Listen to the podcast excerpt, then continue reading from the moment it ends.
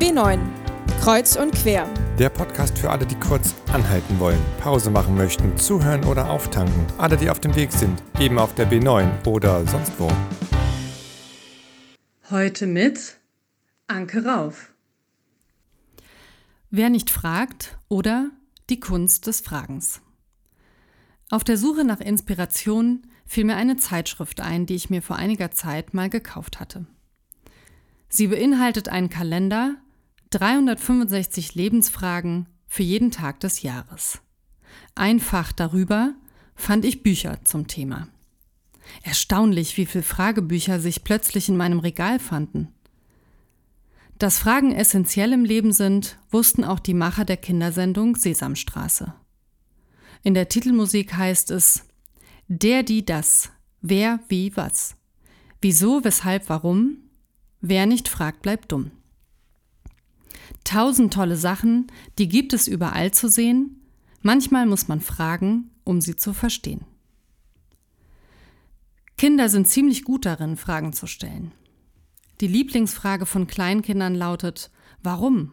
Warum ist das so? Sie wollen die Welt entdecken, verstehen, wie sie funktioniert. Wenn wir älter werden, geht uns diese ursprüngliche Neugier vielleicht nicht abhanden, aber es kommt besser, Antworten zu haben. Wir werden in der Schule dafür gelobt, richtige Antworten zu wissen. Bist du schon mal für eine gute Frage gelobt worden? Wie wäre es mal mit einem kleinen Wettbewerb? Wer stellt die spannendste, interessanteste, überraschendste, lustigste, verrückteste Frage? Das wäre bestimmt spaßig und aufschlussreich zugleich. Ich finde es großartig, Fragen zu stellen. Fragen erlauben uns, Dinge aus einem ganz anderen Blickwinkel zu sehen.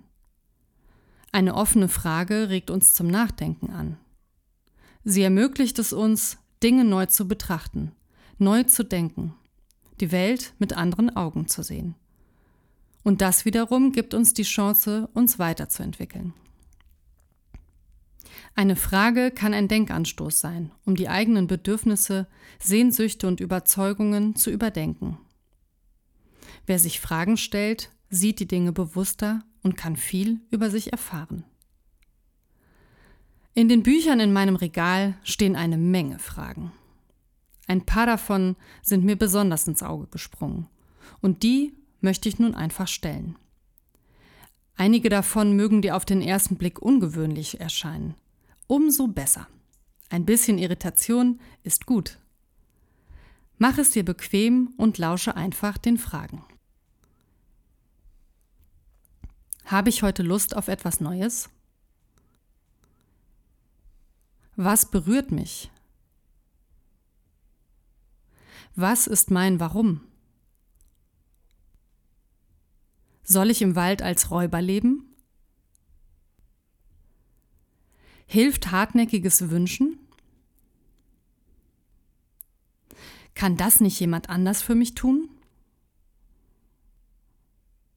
Darf ich zufrieden sein? Ist alles möglich? Im Fragenkalender steht für heute übrigens die Frage, was macht einen guten Menschen aus?